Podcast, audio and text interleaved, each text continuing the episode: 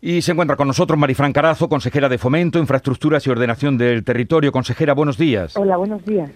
Además de esa declaración institucional, ¿qué más se puede hacer desde la Junta de Andalucía para acelerar o para echar a andar el corredor del Mediterráneo? Bueno, desde la Junta de Andalucía llevamos años reclamando eh, este impulso definitivo al corredor mediterráneo, objetivo que también comparte Europa y en su ramal central a su paso por nuestra comunidad autónoma.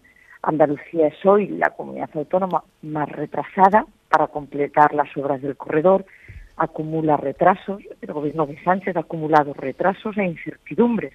Hoy se encuentra el tramo de Murcia-Almería parado en sus mm. cuatro contratos.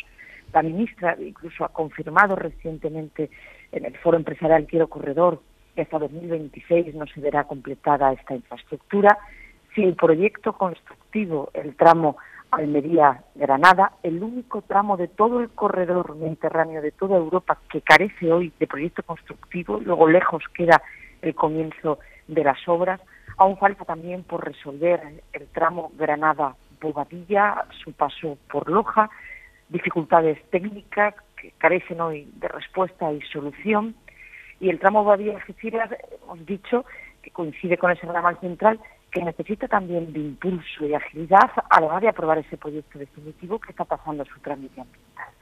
Esto significa que el corredor mediterráneo central, a su paso por nuestra comunidad autónoma, es el trazado que acumula más retrasos y que se encuentra incluso en fase embrionaria en algunos de sus tramos sin proyecto constructivo. ¿Qué hemos hecho? Aprobado una declaración institucional el Gobierno de la Junta de Andalucía.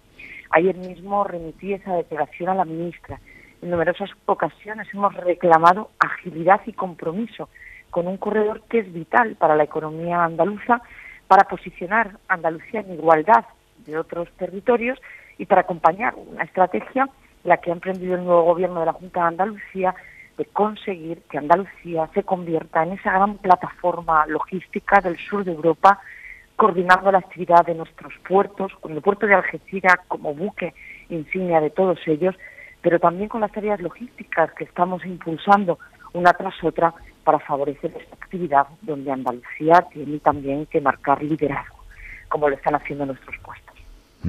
Eh, consejera, en las últimas horas eh, la política andaluza se ha visto sacudida por esa, eh, ese audio del vicepresidente de la Junta y a consecuencia de eso parece que los presupuestos no tendrán el apoyo ni de vos ni de los socialistas. Si no hubiera Mm, aprobación de presupuestos para el 2022, si hubiera adelanto electoral, ¿peligra la ley estrella de esta legislatura, la nueva ley del suelo, la ley lista?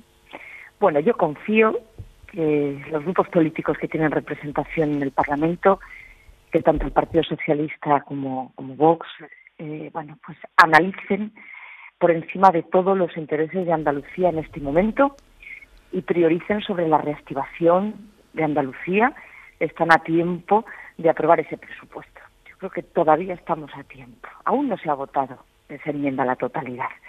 Anteponer los intereses de Andalucía a los intereses partidistas. Yo creo que eso es fundamental en un momento crucial donde Andalucía se está reactivando y saliendo de la crisis. Por encima de todo, los intereses de Andalucía.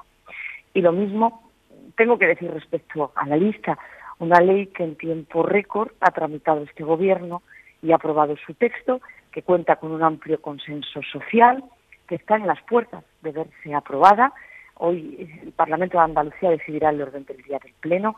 Yo confío en que forme parte del Pleno también de la semana que viene, en esa urgencia de aprobar una ley que también es fundamental para acompañar la reactivación económica. Esa herramienta de reactivación económica va a ayudar al conjunto de Andalucía, a los ayuntamientos a aprobar planeamiento, pero también a sacar adelante proyectos, inversiones en base a esa sostenibilidad que tenemos que empujar entre todos para acompañar la reactivación de Andalucía. Luego yo creo que todos tenemos un momento de enorme responsabilidad por delante y la semana que viene es crucial para demostrar cada uno si por encima del resto de los intereses se encuentran los intereses de Andalucía y acompañar esa reactivación económica la que estamos obligados todos a hacer, acompañando también el gran esfuerzo social que está haciendo el conjunto de Andalucía. Sí, consejera, ¿qué tal? Buenos días. ¿Qué plazos tiene la lista para salir adelante? Lo digo porque ahora que se está hablando de un posible adelanto electoral, ¿qué plazos hay para que eh, la lista pudiera salir mm, o se pudiera votar de nuevo en el Parlamento y salir adelante? Ya falta la aprobación definitiva. Les recuerdo que hace dos semanas fue la ponencia última en comisión en la que el Partido Socialista se abstuvo y Vox votó que sí, igual que lo hizo Ciudadanos y el Partido Popular. Eso significa, y les decía que hoy se configura el orden del día del Pleno de la semana que viene, es un pleno donde se incorpora el debate de los presupuestos, pero también caben otras iniciativas. Yo espero que la lista forme parte del pleno de la semana que viene y sea votada, por tanto, de forma definitiva también el miércoles o el jueves. Hoy conoceremos ese orden del día. Le hemos dado urgencia y prioridad precisamente por ser herramienta también de reactivación. Luego, la semana que viene, decidiremos sobre el presupuesto, pero también sobre esa ley, la lista que está en esencial Consejera. para Andalucía. Sí. no le iba a decir, porque dijo el presidente de, la Junta que si se bloqueaban iniciativas eh, importantes, fundamentales, entre las que incluía la, la, lista, se vería obligado a un adelanto electoral. Se incluye ¿no? esta ley, esta norma, eh, dentro de esas eh, leyes importantes ¿no? y fundamentales para el Gobierno. No, la lista lo hemos dicho todos y también el presidente. Es una ley esencial y herramienta de recuperación, una ley esperada por los empresarios, colegios profesionales, creo que es una ley también muy esperada por los ayuntamientos, es por tanto de vital importancia.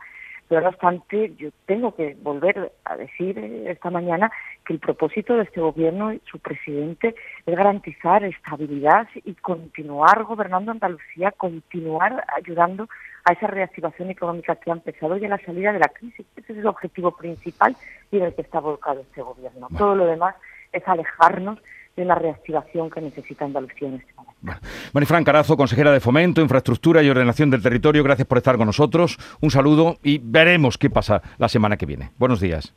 Muchísimas gracias. Buenos días.